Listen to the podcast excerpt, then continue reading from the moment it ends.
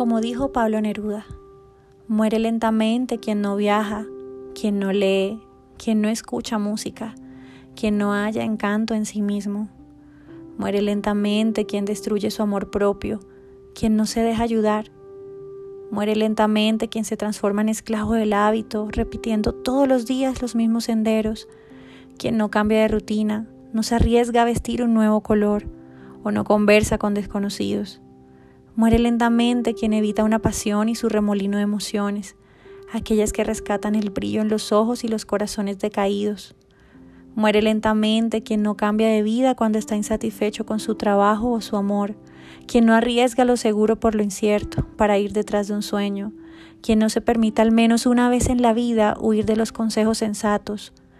Vive hoy, haz hoy, arriesga hoy. No te dejes morir lentamente. No te olvides de ser feliz. Soy Hedri Morales y estoy aquí en este podcast para acompañarte a que transformes tu dolor en mil colores. Hola, hola, bienvenidos a un episodio más de este podcast, tu podcast Duelo de Mil Colores. Y hoy quiero hablarte de una de las preguntas que más nos hacemos cuando perdemos un ser querido.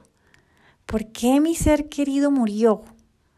Esa es una pregunta que siempre me hacen y que yo me hice muchas veces. ¿Por qué mi ser querido murió? ¿Por qué él? ¿Por qué no yo?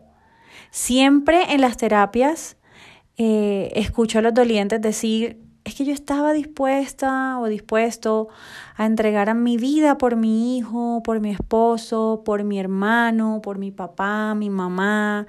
Bueno, y es que la verdad entiendo porque amamos tanto a esa persona que deseamos que no sufra. Miren, si hoy están escuchando este podcast, les quiero decir algo. Los entiendo y te entiendo y sé lo que estás sintiendo o lo que sentiste. A mí me sucedió con mi mamá. Miren, recuerdo que después de todo lo que ya había padecido mi mamá en cuidados intensivos y que ya le habían dado de alta, regresó a la casa y todo, me acuerdo que al día siguiente se puso muy mal y mientras se trasladaba en ambulancia le dieron cuatro paros cardiorrespiratorios y se estaba literalmente desangrando por una cirugía que ella tenía. Eh, se, desangraba en ese camino y en ese trayecto. Entonces cuando llegó a la clínica necesitaba una transfusión de sangre urgente.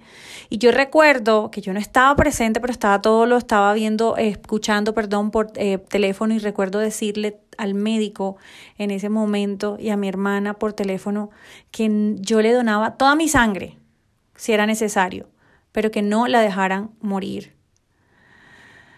Ahora entiendo Ahora entiendo la respuesta a esa pregunta después de muchos años, ¿no? De estar estudiando y, y esto me ha abierto mucho la mente. Ahora entiendo la respuesta a esa pregunta y es que más allá, quiero que hoy también ustedes comprendan que más allá de la parte física y médica que tiene la muerte de una persona, debemos entender que somos almas primero que todo. Almas.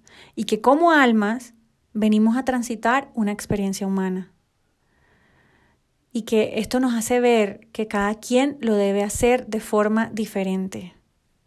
¿Mm? Entonces, ¿por qué tu ser querido murió? ¿Mm? Depende. Depende de lo que más necesite aprender cada una de estas almas. Tal vez, o sea, para ti como alma que perdiste a tu ser querido, tal vez necesitas aprender en este plano terrenal a sentir ese vacío que esa persona te va a dejar. Y eso muchas veces nos hace buscar como una luz en medio de tanta sombra y tanta oscuridad. Buscar a Dios, a ese Dios, no ese Dios que nos hablan externo y que a veces lejano, ¿no? Sino ese Dios que habita en lo más profundo de nosotros. Tal vez eh, necesitamos aprender en este plano terrenal también a buscar esa transformación que no habíamos tenido. Y tal vez para esa persona que se fue, su alma necesitaba aprender y dejar la tierra, porque sí o sí necesitaba experimentar esa partida.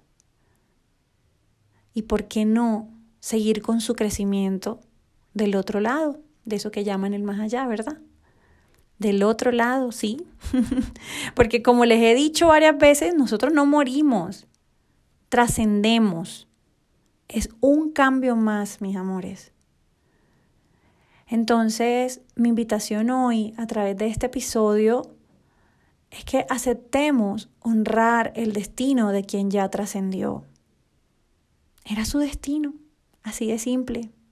Si tenía que morir, tenía que morir. Muy en contra de cómo nosotros nos sintamos o el dolor que estemos pasando. Pero no debemos apropiarnos de ese lugar sufriendo y queriendo morir con ellos, porque de esa manera no vamos a resolver nada y mucho menos vamos a cambiar el destino. Más bien, a lo que te invito es a cambiar tu destino y dejar que estas personas que ya partieron y que amamos con toda nuestra alma, dejar que ellos sigan viviendo su vida a través de la nuestra.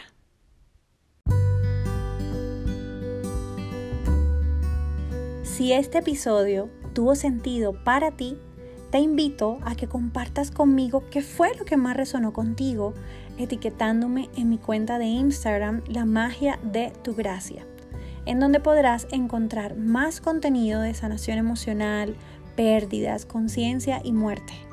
Igualmente, información sobre mis terapias online de duelo, talleres, cursos y productos como la papelterapia para el alma.